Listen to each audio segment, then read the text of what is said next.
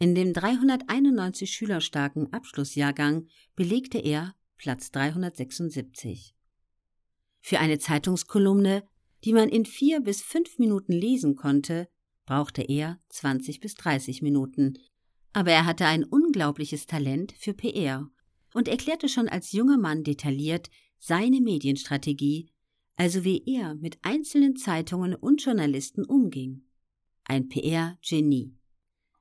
Ein Beispiel für sein Einfallsreichtum im Umgang mit den Medien war ein Zusammentreffen mit einem Fotografen, der Clay für die Zeitschrift Sports Illustrated fotografieren sollte.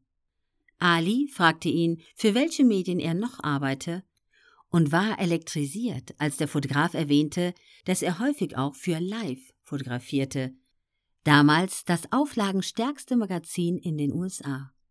Clay fragte den Fotografen, ob er ihn auch für Live fotografieren könnte, aber der entgegnete, dass er das nicht entscheiden könne und wohl kaum einen Auftrag dazu von der Redaktion erhalten werde.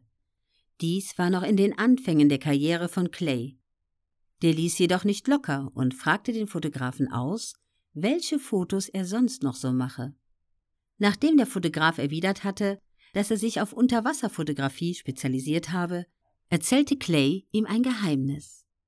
Er sei der einzige Schwergewichtler, der unter Wasser trainiere.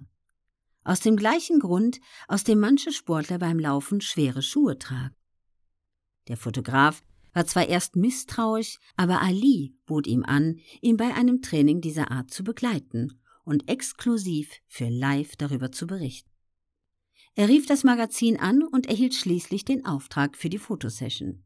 Und Live brachte einen Artikel, wie der Box-Champion unter Wasser trainierte.